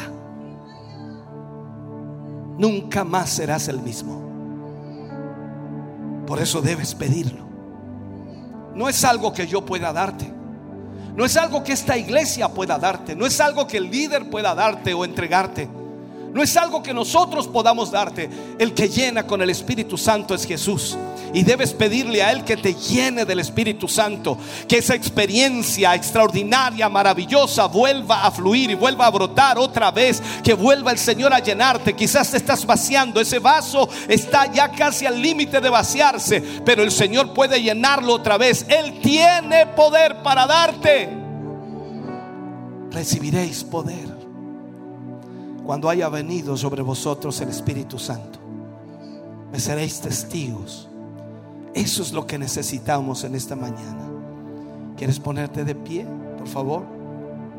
¿Quieres ponerte de pie? Yo quiero hacer una oración especial hoy para que el Señor nos llene de su Espíritu. No sé si lo hará contigo, lo hará conmigo, lo hará con todos, no lo sé. Pero podemos pedirle juntos al Señor que Él nos llene. La pregunta es, ¿lo necesitas? ¿Entiendes que lo necesitas? Pues el único que puede llenarnos es Jesús. Por eso este llamado es para aquellos que quieren que el Señor llene su vida con el Espíritu Santo. Quizás te sientas bien hasta el momento, pero ni idea tenemos de lo que viene más adelante a esta vida, a este país, a este mundo. Y lo que necesitamos es el Espíritu Santo fluyendo en nuestra vida como nunca antes, para que nos guíe, para que nos dirija, para que nos revele a Cristo, para que lo conozcamos realmente como Él es, para que la revelación del Espíritu traiga a Jesús a nuestra vida. Este es el tiempo y el momento de pedirle al Señor que nos llene.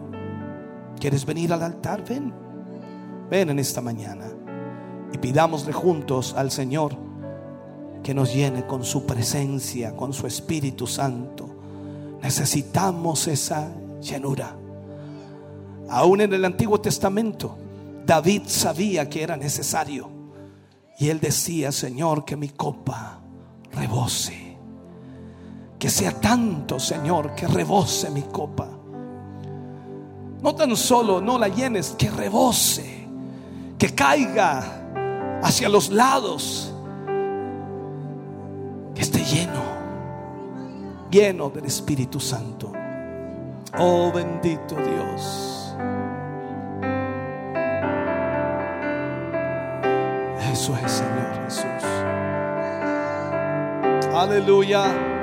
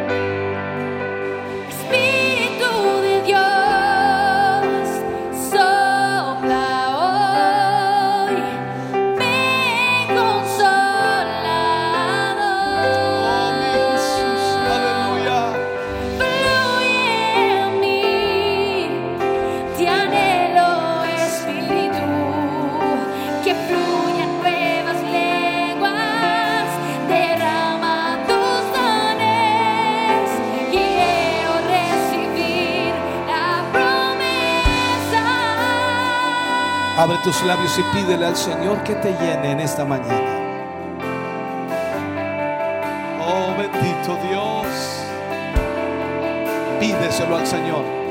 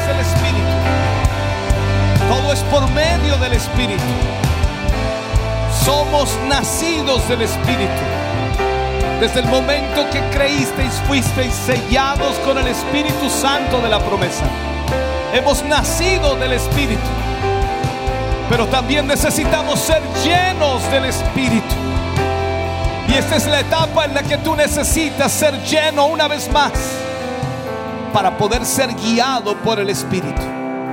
Hoy más que nunca la iglesia necesita ser llena de su Espíritu Santo para poder ser guiada por ese Espíritu. Para que las barreras y los obstáculos caigan. Para que el poder de Dios se manifieste a través de esa iglesia. Hoy necesitamos ser llenos del Espíritu. Y solo Él puede hacerlo. Solo el Señor puede bautizarte. Solo el Señor puede llenarte. Y solo tú puedes desearlo, pedirlo, buscarlo. Y Él cumplirá su promesa que es para su iglesia. Pídele ser lleno del Espíritu. Llénanos en esta mañana, Señor. Oh Jesús. Estoy aquí, Oh mi Jesús. desesperado por ti, Oh sí, Señor. con un corazón sediento. Eso es. Abre tus labios. Pídeselo, pídeselo.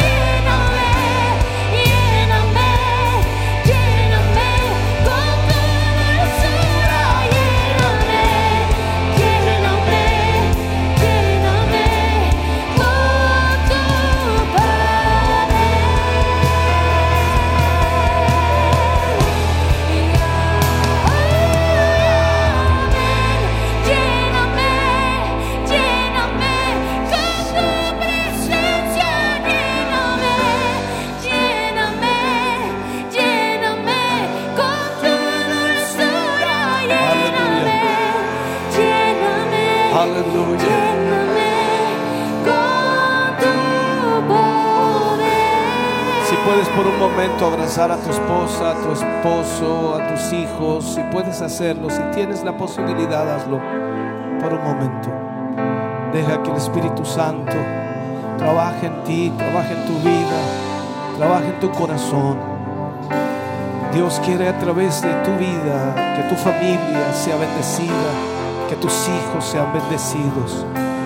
El Espíritu Santo viene para transformar, para cambiar, para renovar, para ser una familia unida y para transformar el corazón de cada uno. Oh Jesús, aleluya. Te adoramos, Señor, te exaltamos.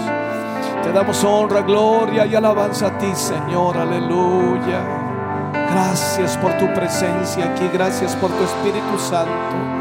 Gracias, Señor, gracias, Jesús. Oh, bendito Dios. Si hay alguna situación, hay algún trama, algún problema, este es el momento para poder reconciliarse, es el momento para pedir perdón, es el momento para poder decirle a tu esposa, a tu esposo, perdóname, para decirle a tus hijos, perdóname, este es el momento para hacerlo. Oh, bendito sea el nombre del Señor.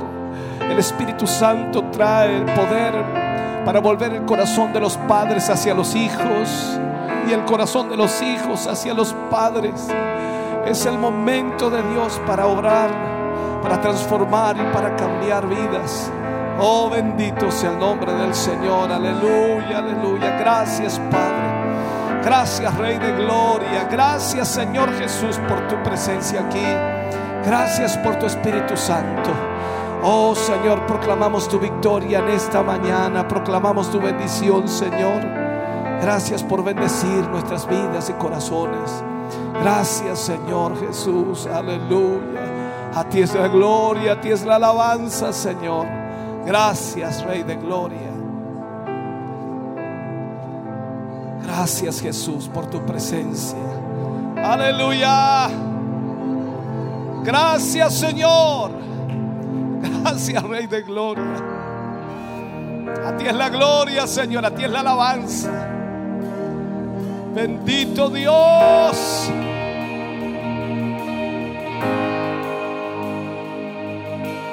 Oh Jesús, te adoramos, te exaltamos.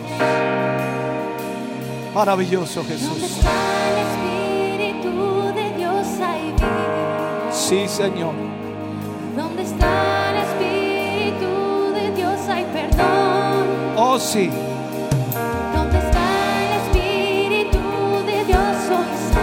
Hallelujah.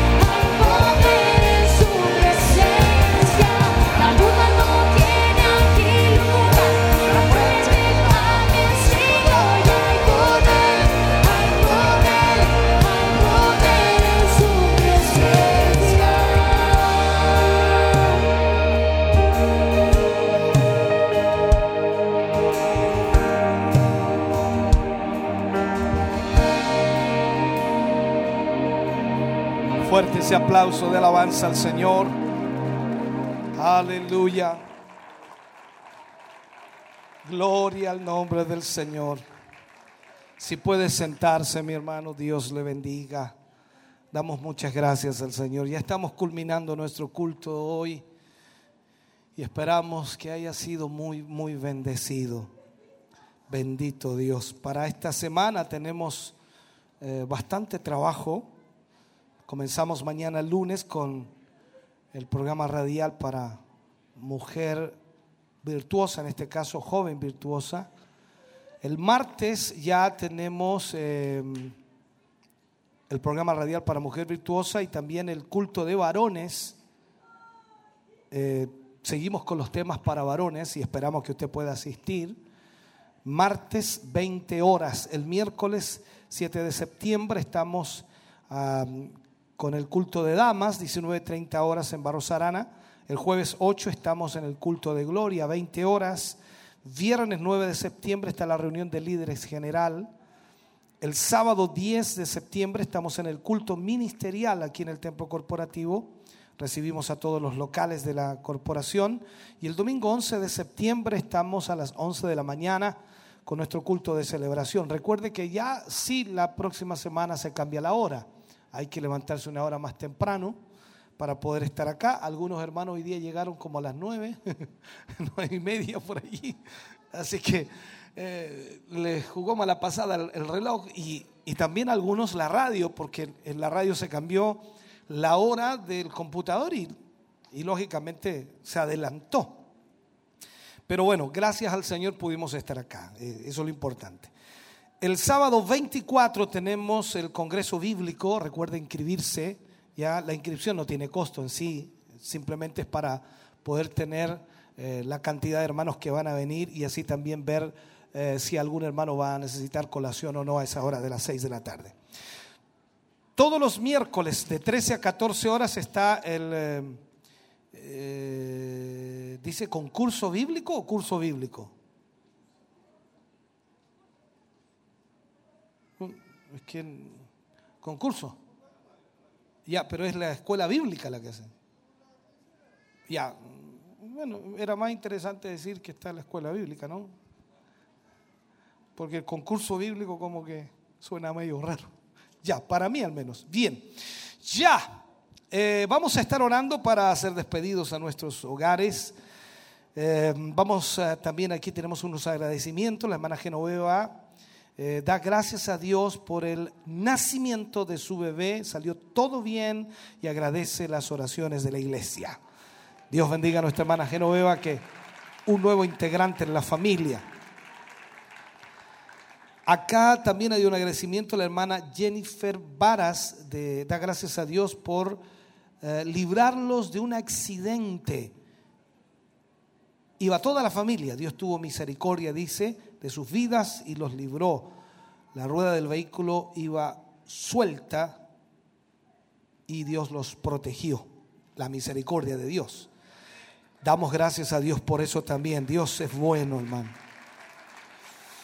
Bien, vamos a estar orando por la familia Jofre Lara, vamos a estar orando también por Javino Contreras, por Jacqueline González, por Sara Venegas, por José eh, Calfuñeo, si, si leo bien, Calfuñanco, perdón, aquí sí, por eh, Cartes Venegas, por Alicia Arellanos, por Macarena Andrade, por Andrea Contreras Arellano, por Héctor Hernán Fernández, por Luz Eladia Hernández, por Juan Cáceres, por Norma Contreras, por Juana Correa, por Vanessa Rivera, por María Paz Valdivia, por Carlos Reyes, por Eduardo Reyes, por Juan Carlos Herrera, por Margarita Ramírez, por la hermana Nancy Correa, por la hermana Nancy, por, perdón, por la hermana Catalina Vázquez, por el hermano Diego Rosales, por Elizabeth Constanzo Valencia, eh, por eh, Catherine Janet Valencia Vázquez, por Sebastián eh, P. Peñailillo, por la hermana Genoveva Daza, por el hermano Raúl Puente, por la hermana Isolina Hernández, por Miguel Áviles, por Jaime Soto Toro, por Mariela, Mariela Toro, por Jaime Soto, por Gonzalo Me- Mesa, por Nancy Catalán, por Alonso Sánchez, por la familia Rosales Sarabia, por Marcelo Rojas, por Adela Núñez, por Jacqueline Bravo, por la hermana Karen Montesinos e hijos y por el hermano Daniel Ortiz. Todas estas peticiones las ponemos en esta oración final y esperamos que usted se vaya muy, muy, muy bendecido en este día y agradecemos a Dios por su palabra hoy. Póngase de pie, vamos a orar al Señor para ser despedidos. Amado Dios, estamos más que agradecidos por su bondad y su misericordia. Hemos sido bendecidos, Señor, desde el comienzo de este culto hasta el final. Su presencia ha sido sin duda, Dios mío, lo más hermoso. Gracias por su palabra, gracias por hablar a nuestra vida, por ministrar nuestros corazones, Señor, por, por poder tener a través de su palabra una bendición tan especial. Señor, agradecemos por todo ello. Y oramos y pedimos por todas estas peticiones, Señor, que hemos leído hoy. Y le pedimos que usted extienda su mano, Señor, sobre cada necesidad, cada dolencia, cada enfermedad. Y sin duda, Señor, sabemos que usted obrará ese milagro. Gracias por lo que hará en ellos y gracias por la bendición que usted derramará en su pueblo, en sus hijos. Ahora llévenos, Señor, guardados en el hueco de su mano, bajo su bendición maravillosa y gloriosa, que es del Padre, Hijo y Espíritu Santo. Amén y amén, Señor. Fuerte ese aplauso de alabanza al Señor. Dios les bendiga grandemente. Gracias por estar con nosotros hoy.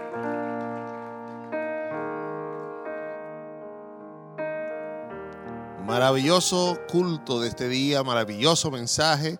El Señor realmente eh, nos habló y el Espíritu Santo se manifestó en medio nuestro. Así que esperamos de que usted también haya sido edificado, eh, que haya sido bendecido con esta palabra, con, con todo lo que se hizo en este día y que usted haya sido totalmente renovado. Esta es la intención, la intención de nuestro Señor Jesús, la intención de nosotros poder llevarle a ustedes esta palabra de poder y de vida. Así que eh, nos gozamos en este día, nos seguiremos gozando todo el trayecto del día y la semana próxima también estaremos gozándonos en todas la, las actividades que tenemos en la semana, recordando a los hermanos que eh, el jueves ten- tendremos culto en Barros Arana y el sábado y domingo aquí en, en el kilómetro 14. Así que recuerden también el bus de acercamiento para lo- aquellos hermanos que no tienen locomoción, pueden también investigar y indagar en las oficinas de eh, la corporación. Así que no se quede para el próximo fin de semana. Recuerde, vamos a tener culto ministerial el sábado. Los locales vienen el sábado para acá. Es la oportunidad para que usted pueda eh, eh, saludar a los hermanos de, de- Santa Raquel, de, de Coihueco, de Quinquegua, a los hermanos de Vina del Prado, los de Bulnes, eh, creo que vienen Curanilagüe también.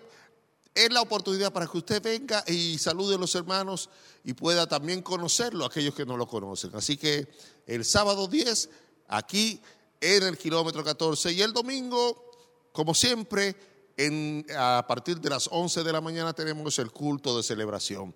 Así que quiero seguir eh, saludando de una manera especial a los hermanos que se han conectado y nos han enviado sus comentarios. Así que los hermanos de, de Facebook, eh, Francisco, Francisca Andrea Parra nos saluda, nuestra hermana Viviana Andrea Riquelme también nos saluda, Marcela Rojas nos saluda con bendiciones, igualmente para usted, nuestra her- hermana Karen, Karen Elizabeth Montesino también, como siempre, ahí nuestra hermana Karen, siempre atenta a, esta transmisión y siempre enviándonos sus saludos. Así que Dios le bendiga, mi querida hermana eh, Karen Elizabeth. Andrea Riquelme, José Guajardo, ya lo dijimos. Perriel Mitchell, también nuestro hermano Perriel Mitchell, siempre está ahí pendiente desde Quinquegua. Así que Dios te bendiga mucho, mi querido hermano, y que Dios te siga bendiciendo. Eh, también nuestro, nuestra hermana Carolina Zapata. Dice, bendiciones hermanos, que la gloria de Dios, que la gloria y honra de Dios sea al Creador. Alabado sea su nombre. Dios le bendiga, mi querida hermana.